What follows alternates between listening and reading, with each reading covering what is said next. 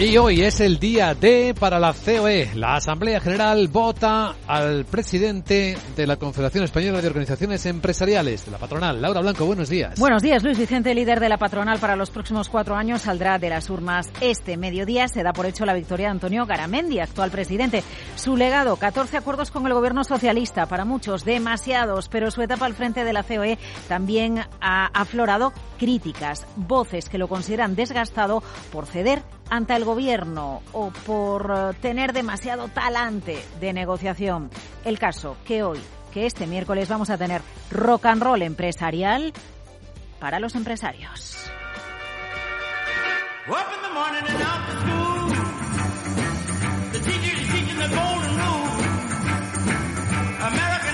789 votos en juego. De un lado Gramendi, que parte como favorito. Enfrente la presidenta de Fomel, eh, la vicepresidenta de Fomel del Trabal, Virginia Guinda, la primera mujer en optar al cargo de presidenta de la COE. Nadie confía en la victoria de Guinda, pero los votos en contra para Garamendi y Luis Vicente serán un termómetro del descontento. Interesante cómo se distribuyen los votos, ¿eh? los que tienen asignados las diferentes patronales. Mira, CEIN, la madrileña, 45, AELEC, la patronal eléctrica, 28, Atalada Autónoma, 24, menos que los eléctricos, pero ATA, Confemetal, Gamban, CAG, Pini, Unespa, Oficemen, Sernauto, Anfac, CEJAT ya han respaldado todos públicamente a Garamendi. En las últimas horas, polémica, porque no se permiten discursos hoy en la Asamblea durante el proceso de votación. Es evidente que Guinda es mucho menos conocida. Su candidatura se ha presentado como la de conseguir que la COE sea más influyente. Más voz para los empresarios, más conocimiento de estos empresarios, del valor añadido que aportamos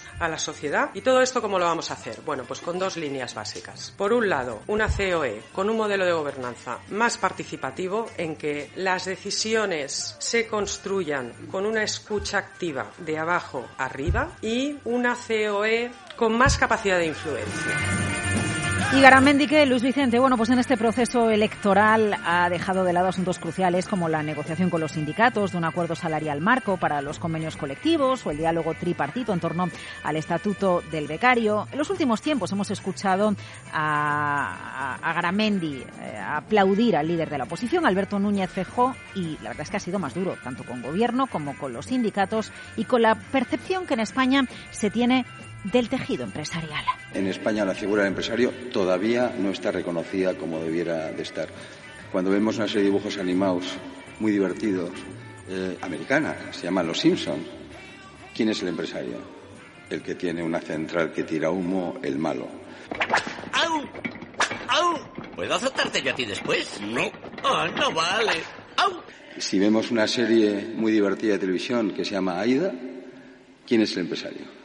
El empresario es un señor que es racista, que es egoísta, que es machista, lo tiene todo. Si es que lo llevo diciendo años, hay que amurallar España y volver a la peseta. Bueno, pues sí, es verdad. En España todavía el tejido productivo tiene razón. Garamendi se ve con malos ojos, se ve con uh, ojos negativos. Muchas preguntas, en cualquier caso, para él, el previsible ganador. Mira, ¿le va a dar un puesto a Guinda, ya que se ha presentado como contrincante? ¿Qué va a decir con la intención renovada en plena crisis de inflación del Gobierno de volver a subir el salario mínimo interprofesional? ¿Va a favorecer Garamendi ese pacto de rentas que tanto pide el gobernador del Banco de España, no sé si lo va a volver a hacer hoy, pero hoy el gobernador vuelve a hablar públicamente, voto en las urnas y bueno, algo que Guinda quiere dejar claro, en cualquier caso que hay voces críticas en la principal asociación que defiende los intereses de los empresarios y que se fundó en el año 77, gane quien gane, es bueno que en una asociación que representa a tantos empresarios haya voces críticas porque eso es lo que va a permitir probablemente que una asociación que defienda a los empresarios mejore su proceso de negociación con el gobierno. Conecte con la realidad auténtica de los empresarios. Se vende equipo de fútbol en el Reino Unido, o equipos, ¿eh? porque no solo es el Manchester United. Eh, sí, efectivamente, los propietarios del Manchester United, la familia Glazer, confirma que explora la venta de uno de los equipos deportivos más famosos del mundo.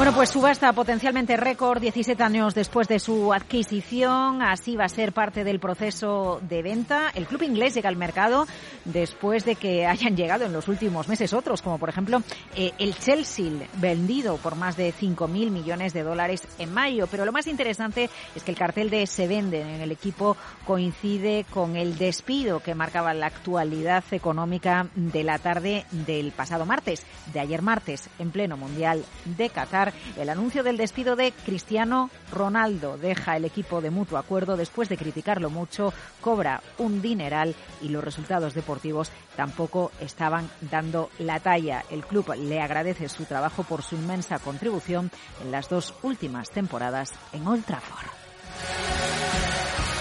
Pero qué curioso cómo subió en bolsa el Manchester con estas noticias. Algunos pensaban, despiden a Ronaldo y sube un 15%, o es que por fin va a cambiar de propietario y la familia Glazer que tantas complicaciones parece haber afrontado desde hace muchos años se va, abandona el equipo y hay una nueva oportunidad para el Manchester.